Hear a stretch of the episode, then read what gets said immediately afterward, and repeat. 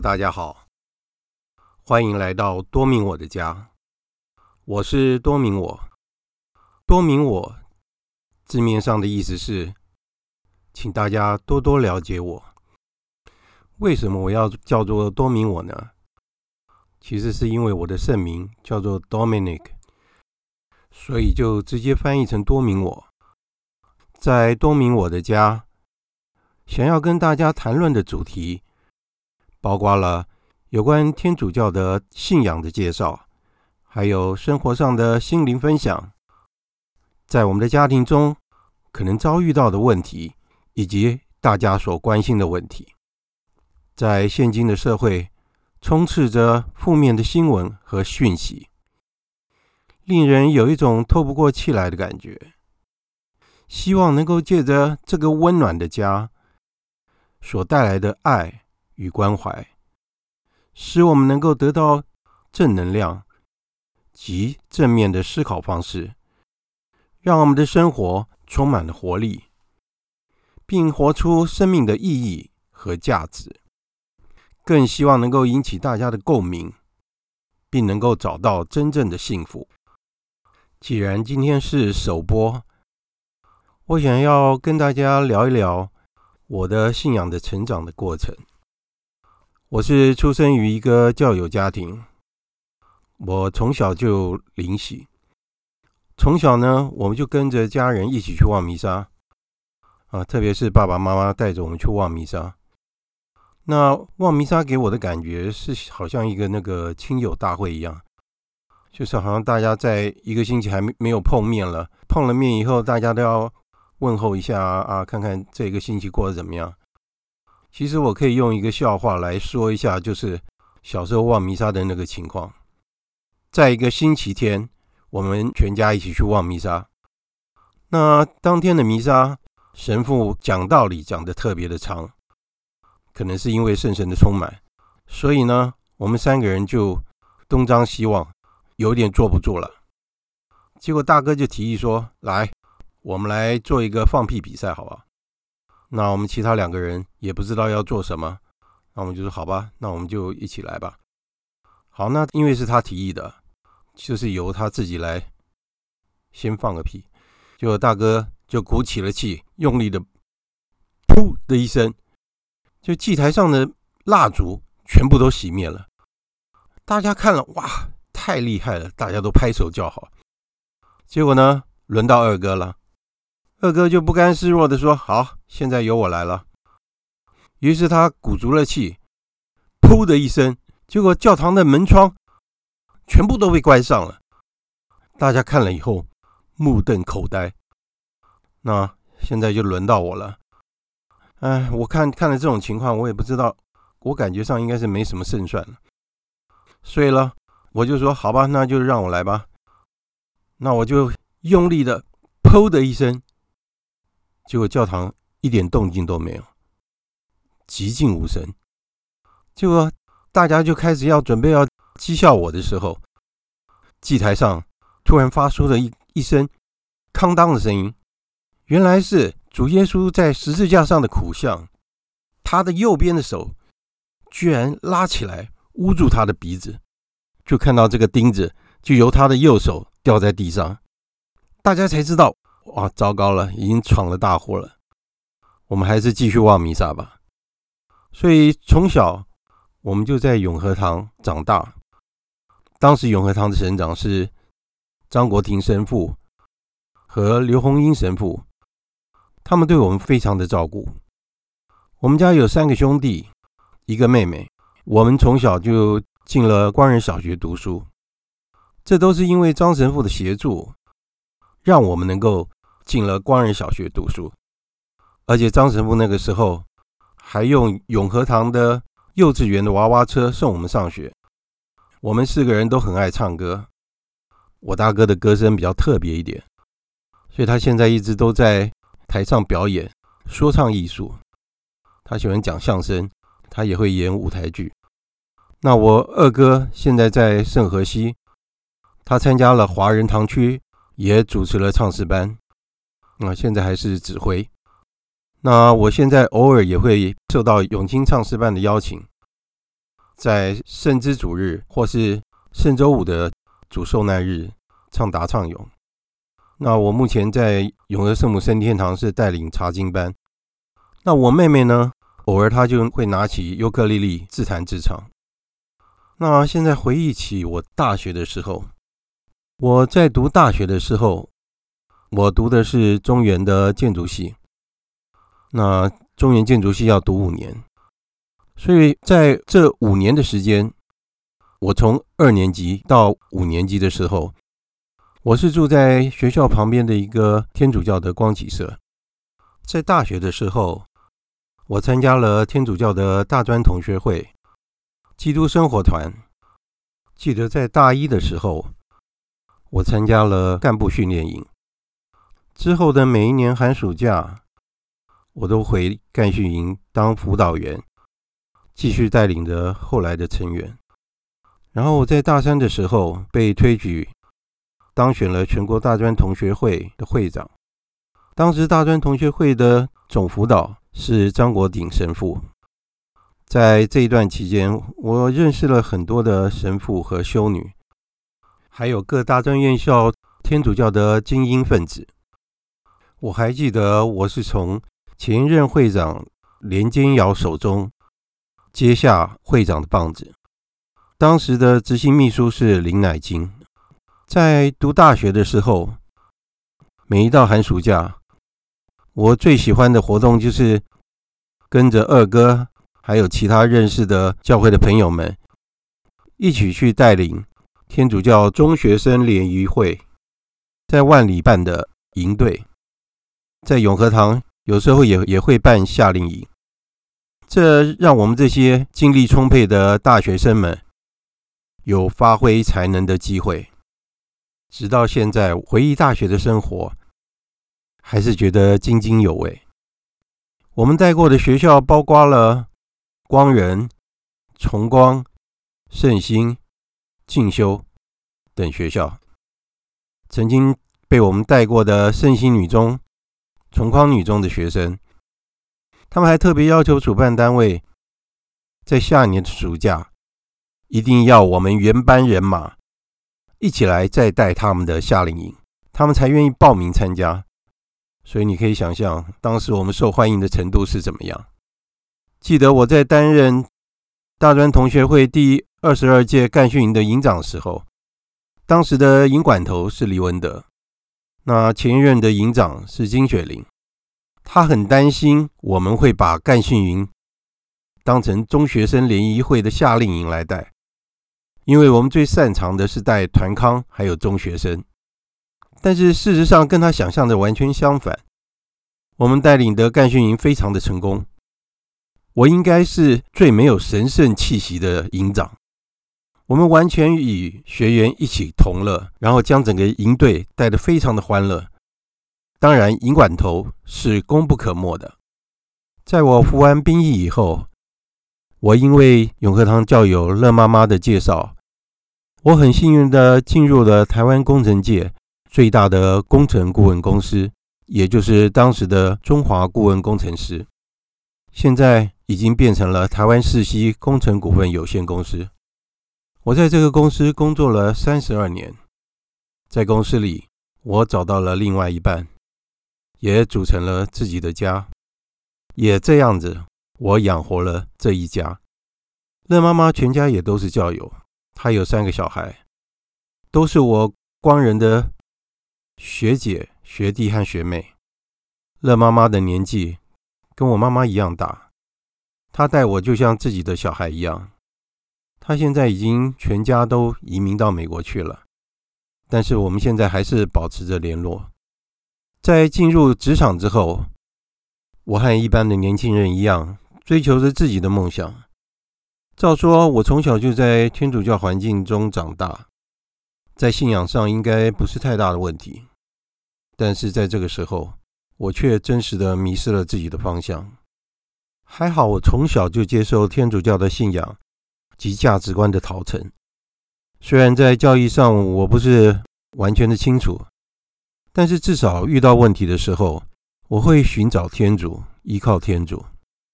我记得在一九九零年的时候，我认识了主业团，这才是我信仰成长的真正开始。主业团是在一九八五年的时候来到台湾建立中心，到现在大概已经经过了三十五个年头了。我在一九九三年四月二十九号的时候申请成为团员，找到了我真正的圣召。我是台湾第一位男生可结婚的团员。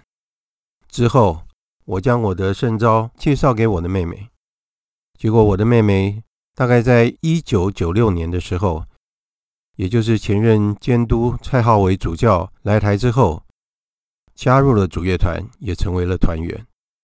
她也成为了台湾第一位女生的可结婚的团员。之后，大哥、大嫂、内人也都成为主乐团的协助人，一直到现在，主乐团就好像一个大家庭一样，又好像一个大型的道理班的陶成班。在主乐团里面，每一个成员都要学习天主教的道理，也要学习基本的形而上学。哲学、神学等课程，这才是我真正的有系统的学习天主教的道理。我的信仰也从此开始扎根。圣施礼华要我们拥有，如同每天早上参与弥撒的老太太们那样的虔诚，而且要有神学家的知识。因此，接触了主业团之后，我才知道，原来我在信仰及教育上。有一大堆的问题，在主乐团中，团员有机会和神父做神修指导，我们也要跟主任交谈。我们每一年有三天的闭境，还有七天的年度课程，让我们能够彻底的了解天主教的道理，还有在我们生活上所遇到的问题，这样也帮助我们能够有效的做使徒工作。在加入主业团之前，我们就先要学习主业团的神修方式、生活计划，又称作生活规范，这样才不会在加入主业团之后有不适应的情况。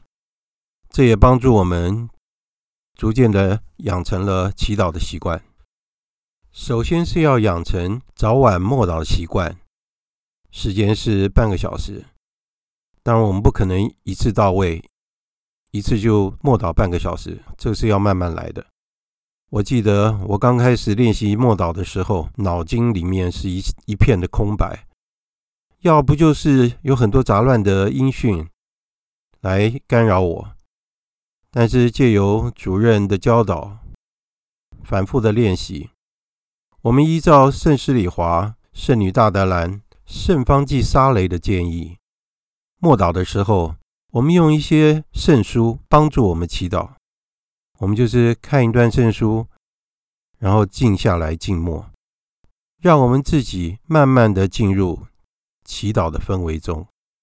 我们所看的书必须要征求神师的建议，因为他知道我们内心的情况，所以会建议我们读适当的圣书，这样我们才不会浪费时间。其次，则是神修阅读。习惯上是我们先读新约五分钟，再读圣书十分钟。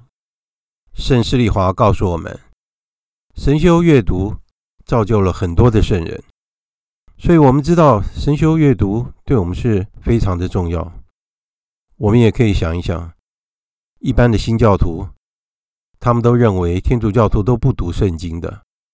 这也是我们天主教徒应该要重视的问题。为什么呢？因为如果我们不读圣经，我们怎么会认识主耶稣基督呢？那又怎么样能够学习他的榜样呢？我自己，我从小就不喜欢读文字类的书籍，更别说是整本书要把它读完。但是借由神修阅读习惯的养成，日积月累的。我不仅把新约反复了读了好几遍，也读了好几本的圣书，这是我从来没有想象过我能够做到的事情。然后呢，我们每一个星期都有告解的习惯，主乐团很重视告解圣事，这是主乐团的一个特点。因为主业团是一个罪人所组成的一个团体，我们先要与天主建立良好的关系，这样圣神的讯息才能不断地涌入我们的心中。我举一个例子，有时候我们正在上班的时候，我们又需要告解，我们就马上跟神父联络，神父会按他的时间表，还有他的时间跟我们碰面。所以我们告解的地方，有的时候会是在公司的门口，在人行道上，或是在捷运车站内比较隐秘的地方，在主业团西班牙的托洛斯特圣母朝圣地大教堂。这座教堂的设计是完全依照圣施礼华的构想所设计的，在大殿的下方有一层告解区域。共设置了四十个告解亭，每一天至少都会有一位神父在告解亭里听告解。我很幸运的曾经在二零零五年到这个地方参加了年度课程，教堂非常的宏伟，我也到了地下室看到了这些告解亭。然后我们有习惯在每一年做三天的毕竟，以及七天的年度课程。在忙碌了一整年，我们需要有一段时间安静的祈祷，单独的与天主交谈。每年三天的毕竟，对我们来说是格外重要的，包括了神父的默祷，还有团员们给我们的讲座。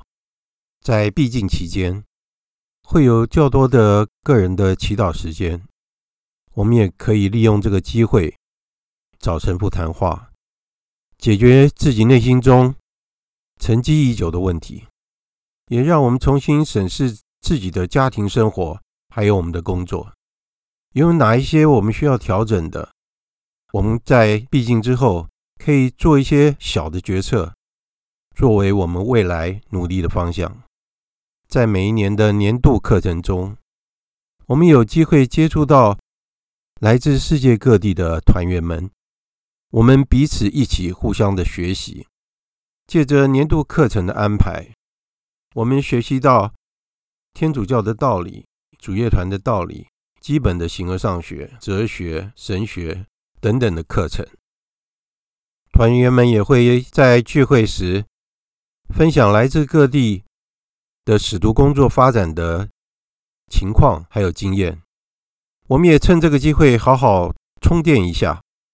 也可以学习到所应该学习到的知识，然后带回到我们自己的家庭中，还有我们的日常生活中。我还记得，从一九九三年到二零零五年之间，总共十二年的时间，在台湾只有我一个本地的可结婚会员。有时候我必须要到其他的国家去参加毕竟，或是参加年度课程。我曾经去过菲律宾。澳门、西班牙等地方参加活动，在起初没有华语的年度课程，必须要全程都使用英文，所以，我七天的年度课程就好像变成了另外一个毕竟。幸好主任有时候会安排另外一个独生会员，在这段时间也跟我一起参加年度课程，然后顺便在我上课的时候帮我翻译。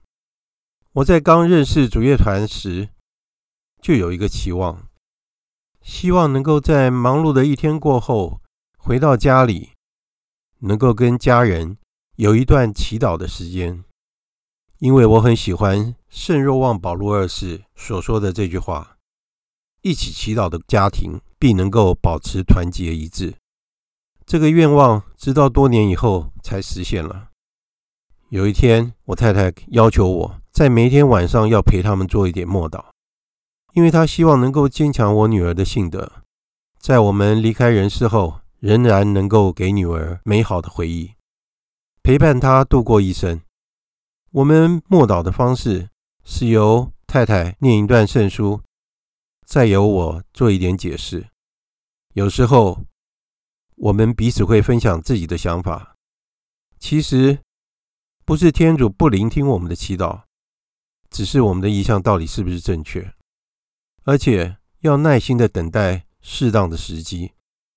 他一定会给予我们需要的恩典，因为信仰完全是不可以勉强的，一定要自己愿意接受，但自己也要为自己所做的决定负责。在两千年的时候，主乐团建立了第二个男生中心——和山学社。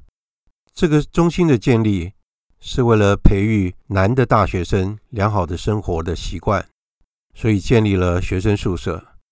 在寒暑假期间，也可以兼做会议中心，所以就有机会举办男生的培训课程，也希望借此能够获得年轻人的圣召。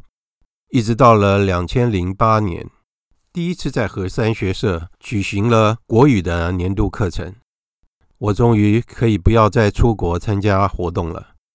我非常感谢主业团在各方面为可结婚的会员的家庭情况做着想。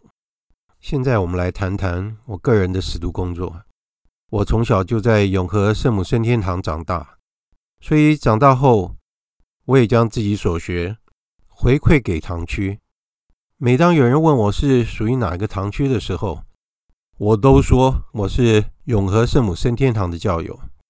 在加入主业团之后，张国体神父不太能够接受我，因为张神父及刘洪英神父都是在瑞士取得了博士学位，因此他们对主乐团有一些成见。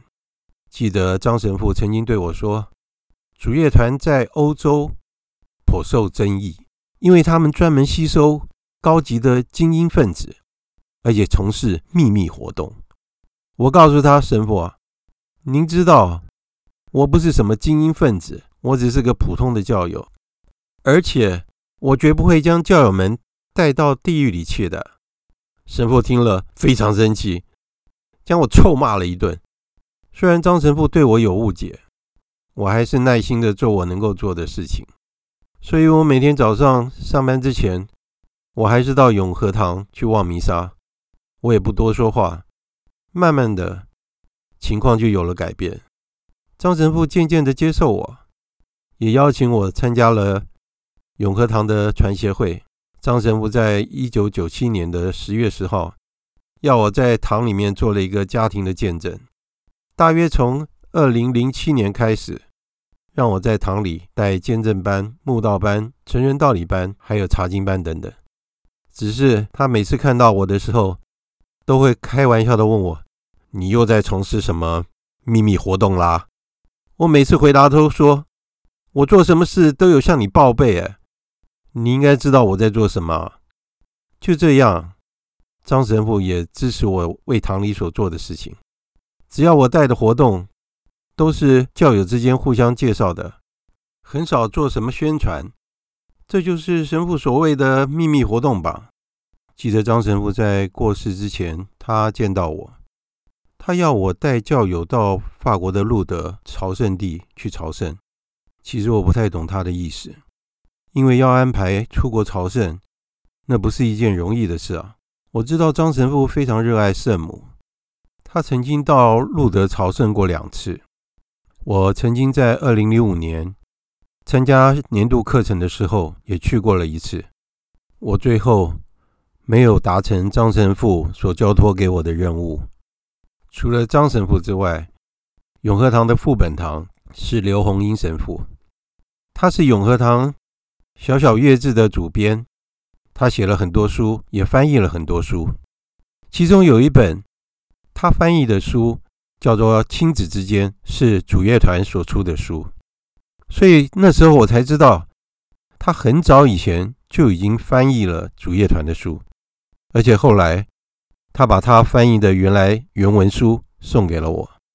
刘神父还把他在当神父的时候用的弥撒经本拉丁文的版本，还有多马斯阿奎那的神学大全拉丁文版本送给我。